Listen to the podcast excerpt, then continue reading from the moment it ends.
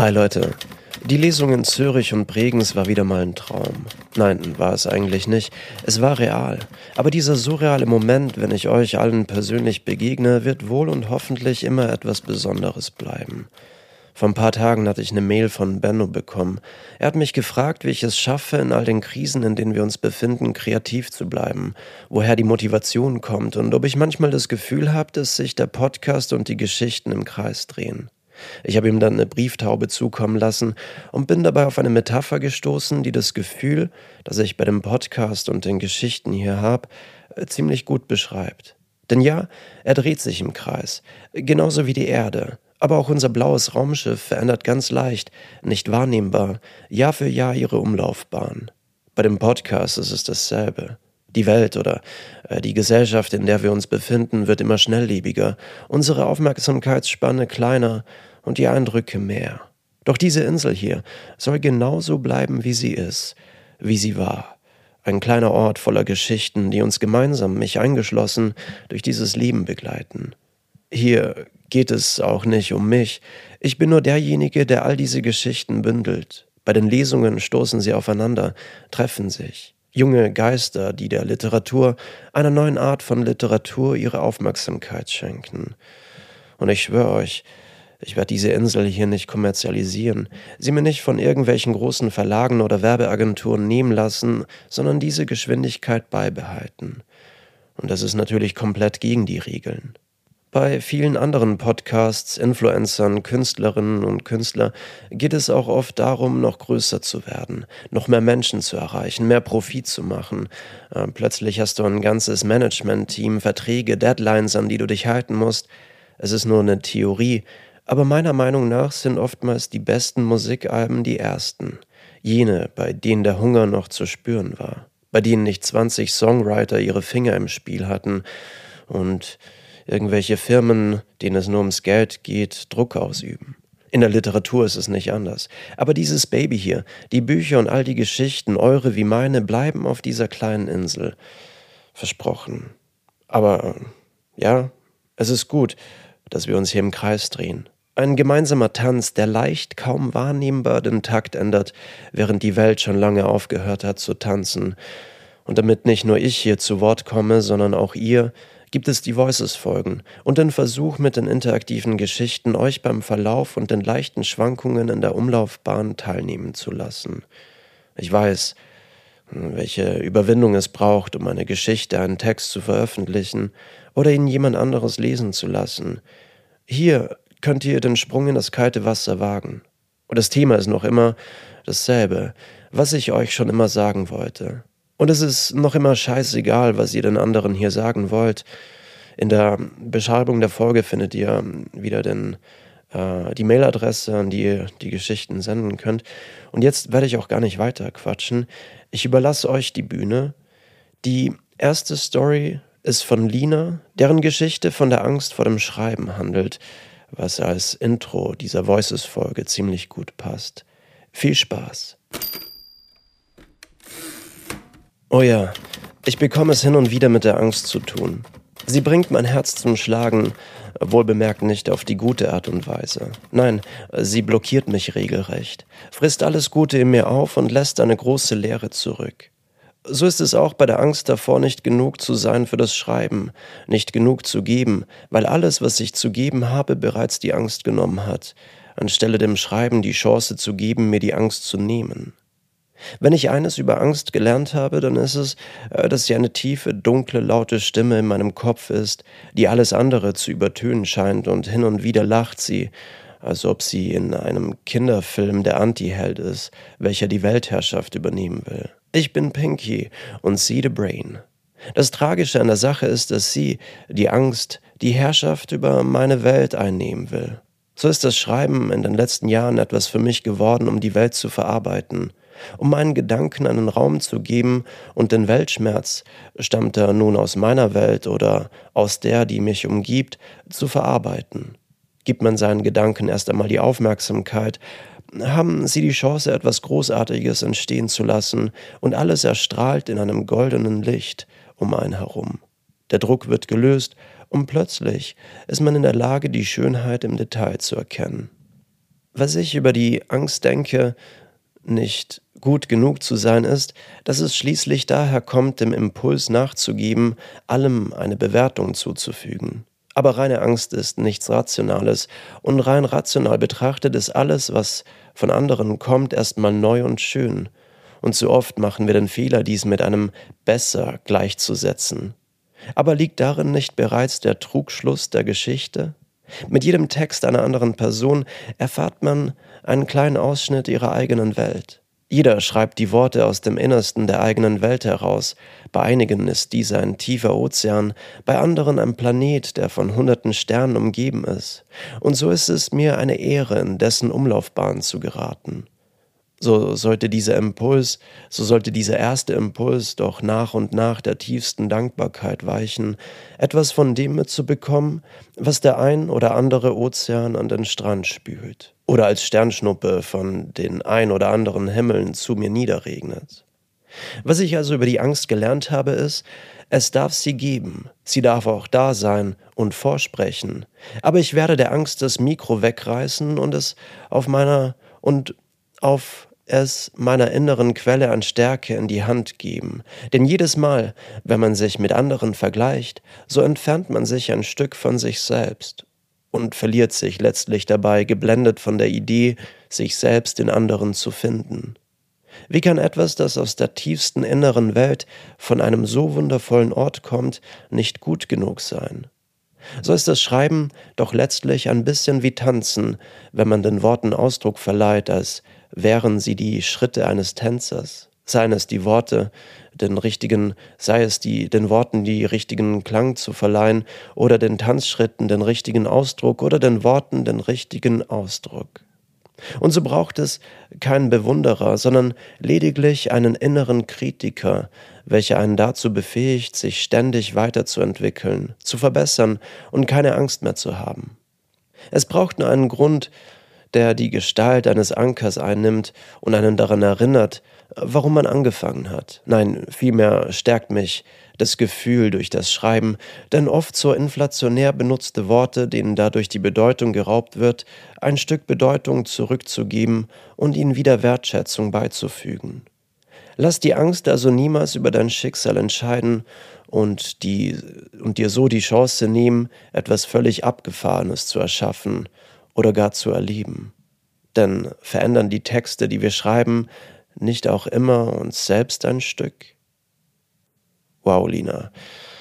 Ich habe den Text davor schon äh, gelesen und also besseres Intro gibt's eigentlich nicht. Und du hast mich natürlich auch ein bisschen für mein eigenes Intro inspirieren können.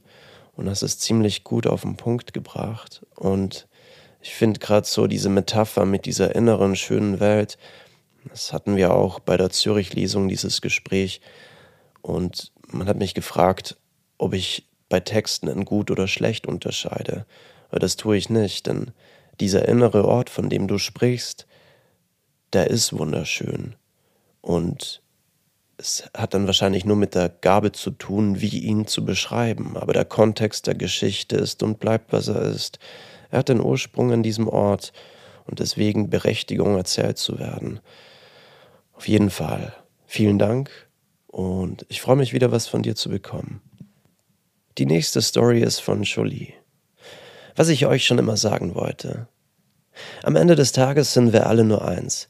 Egoistische Narzissten, die Ego von Kommentaren und Likes abhängig machen. Ein Double Tap und ein abgestumpftes Kompliment, welches wahrscheinlich genauso wenig ernst zu nehmen ist wie die Frage, wie geht es dir? Manchmal stelle ich mir selbst die Frage, wann dieser Riesenblauwal namens Social Media mich mit all diesen unzähligen anderen kleinen Fischen verschluckt hat. Ohne Ahnung bin ich durch die Tiefen des Meeres geschwommen und ganz plötzlich landete ich diesen in diesem monströsen Megaschlund, aus dem es keinen Weg mehr herausgab, zumindest nicht unverletzt. Ja, äh, jeden Tag aufs Neue ziehe ich meine Runden durch den Bauch des Wales mit all diesen anderen Fischen, denen das gleiche traurige Schicksal widerfahren musste wie mir. Aber eigentlich habe ich mir das auch selbst ausgesucht. Hätte ich nicht irgendeinen anderen der Trilliarden Wege in, weiten, in den weiten Ozean nehmen können, warum bin ich nicht rechtzeitig ausgewichen? Doch scheint es mir, als wären wir nun alle von diesem Blauwal verschluckt worden. Mit jedem neuen Tag schwimmen wir die gleiche Runde und wundern uns, warum unsere Selbstwahrnehmung immer verzerrter wird und wir uns zugleich ein immer größer werdendes Ego einbilden. Im Schwarm der Milliarden Fische versuchen wir nicht unterzugehen, wir hoffen, gesehen zu werden, aber eigentlich interessiert sich niemand für unsere kümmerliche Existenz. Auch die Fische, die einst gegen den Schwarm schwammen, wurden von der großen Masse mitgezogen. Gegenhalt schien wahrlich, Gegenhalten schien wahrlich unmöglich. Als dieser Fisch in der Riesenmasse weiß ich manchmal selbst gar nicht, wo wir überhaupt hinschwimmen. Ich treibe einfach umher mit dem Schwarm, der scheinbar genauso wenig Ahnung hat. Wie weit wollen wir noch kommen, wenn all das, was wir scheinbar identisch scheint, was wir sind, wie weit wollen wir kommen, wenn all das, was wir sind, scheinbar identisch scheint? Ja, ich bin mir sicher, es ist die Schuld des Blauwals. Seitdem er mich und meine Gefährten verschlungen hat, entwickeln wir alle den schrecklichen Drang nach Monotonie. Nun gibt es beängstigende Ideale, nach welchen der gesamte Schwarm strebt. Unter all den einst so schönen Fischen, die einst ihren ganz eigenen Weg schwammen, ist nun keine Individualität mehr zu erkennen. Die schönen bunten Farben, die sie alle mal hatten, werden nun von den dunklen Tiefen des Wales in ein verlorenes Schwarz verwandelt. So blicke ich mich um, und alles scheint gleich. Auch ich bin nur ein schwarzer Punkt in diesem Teich. Danke für, für die Story, Julie. Du hättest es nicht besser beschreiben können, auch mit dieser Metapher des Schwarms. Und es ist wichtig, dieses, äh, diese ganze Social-Media-Welt zu hinterfragen. Wir sollten nicht vergessen, dass sie nur eine kleine Welt in einer Welt ist und wir uns Zeit und Kraft und wir unsere Zeit und Kraft der eigentlichen Realität widmen sollten. Aber ja, auch mich hat dieser Blauwal verschlungen. Immerhin habe ich es mittlerweile geschafft, mein Insta-Feed mit circa 80% Katzenreels zu füllen. Nichts geht über ein paar lustige Katzenvideos. Aber ja, vielen Dank für die Story. Die nächste Story ist von Patricia, die mir laut ihrer Mail leicht angetrunken diese Story zukommen ließ. Sie handelt von Zärtlichkeit. Was ich euch schon immer sagen wollte, rettet die Zärtlichkeit. Rettet die Zärtlichkeit stand auf der wackeligen Leuchtreklame vor der Toilette seiner Stammbar. Er hatte das Schild nie wahrgenommen oder ihm zumindest noch nie bewusst Beachtung geschenkt. Doch jetzt stand er leicht angetrunken davor. Eine Rotweinflasche in der Hand äh, blickte er durch den Rauch auf die Buchstaben. Irgendwie komisch, dachte er. Zwar war er zuvor bei seinem Girl gewesen, hatte ihre sanften Berührungen gespürt, doch mit Zärtlichkeit hatte das nicht allzu viel zu tun. Er war schon sehr lange mit ihr zusammen und mittlerweile war das Ich liebe dich in ein Liebe dich und schließlich in ein Lieb dich übergegangen. Und der Sex war mehr zur Gewohnheit geworden. Eine eingespielte Routine, in der die emotionale Verbindung abhanden gekommen war. Auch die anfängliche Begeisterung war abgeklungen. Seine erst so ausführlichen Antworten wurden zu einem Okay und der zu einem Okay, oh, bis äh, nur noch so ein Buchstabe blieb K. Dabei mochte er sie noch immer gern. Noch immer war sie der Mensch, äh, der ihn am besten kannte. Wenn etwas Wichtiges passierte, ja, wenn sie seine kleine Welt, wenn sich seine kleine Welt veränderte, war sie immer noch die erste, mit der er es teilte. Langsam merkte er, wie die Wirkung des Alkohols richtig einsetzte. Dass das in seiner Hand nun schon die zweite Rotweinflasche war, machte sich in seinem benebelten Kopf bemerkbar. Er glitt ganz langsam, ihm kam es wie eine Zeitlupe vor zu Boden. Seine Gedanken waren nun nicht mehr so klar, eher etwas trüb, äh, wie der Wein in der Flasche. Sein Portemonnaie war aus seiner Hosentasche gerutscht. Es war nicht sehr reichlich gefüllt, jeder Inhalt reichte gerade für ein Bier in der Kneipe und zwei Flaschen Wein beim Discounter. Doch hinter dem Kleingeld war auch ein Bild von ihr. Es war ein altes Bild. Er hatte sein Girl gerade kennengelernt. Jedes Treffen hatte noch mehr Adrenalin ausgelöst als alle Trips, die er je probiert hatte. Doch auch wenn die anfängliche Ekstase sich in Bequemlichkeit verwandelt hatte, waren seine Gefühle noch da. Er blickte auf das Bild, auf das Gesicht, das er bis ins kleinste Detail kannte. Vielleicht sollte er ihr ein bisschen mehr zeigen, was ihm bedeutete. Schließlich hatte er vor ihr noch nie so ein Gefühl gespürt. Dem Menschen, der einem am nächsten steht, sollte man doch eigentlich seine Zuneigung zeigen. In seinem trüben Kopf formten, formte sich ein Entschluss, die Zärtlichkeit sollte gerettet werden. Er öffnete sein Handy und schrieb Zärtlichkeit in seine Notizen, in der Hoffnung, am nächsten Tag die Leuchtreklame nicht vergessen zu haben. Wow, Patricia. Ich glaube, du hast etwas, das viele beschäftigt, in diesen kurzen Zeilen ziemlich schön zusammengefasst. Auch der Verlust dieser rosaroten Brille, sagt man ja umgangssprachlich. Die Liebe ist noch immer da, aber sie hat sich verändert.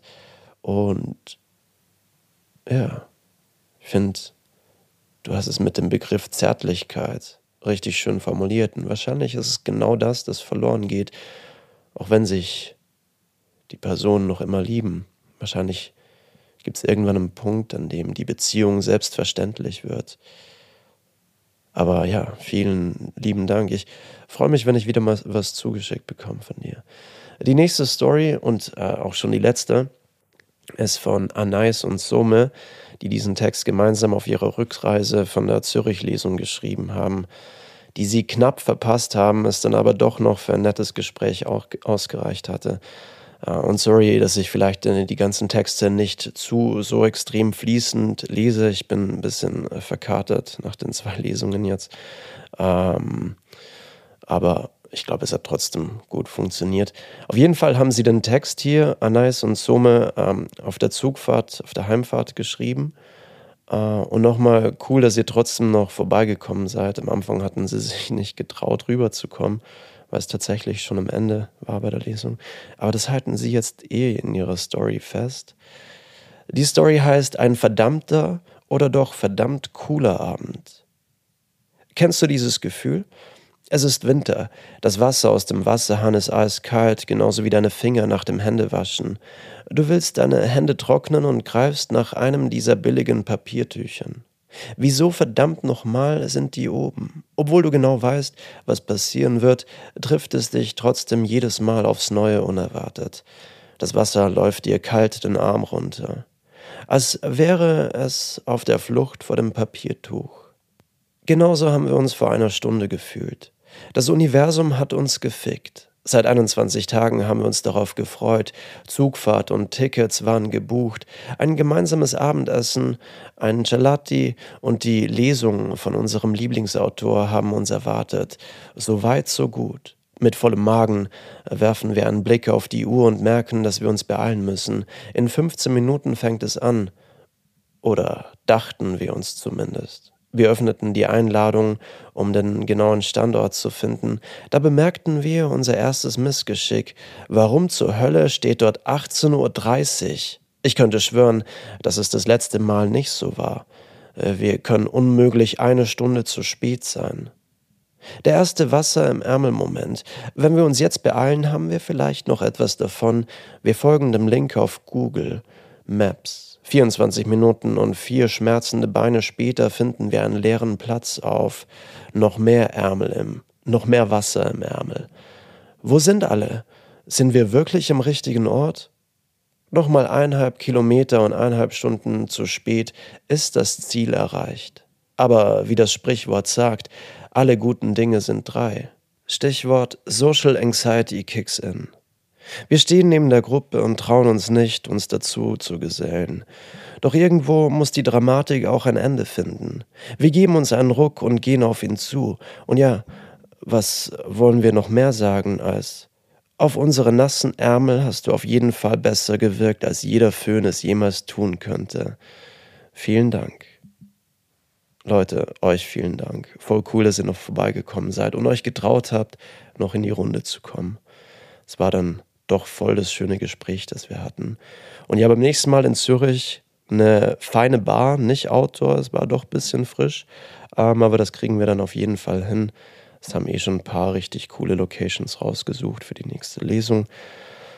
Und jetzt mache ich mir einen Kaffee und versuche wach zu werden. Einen schönen Sonntag euch. Ciao, ciao.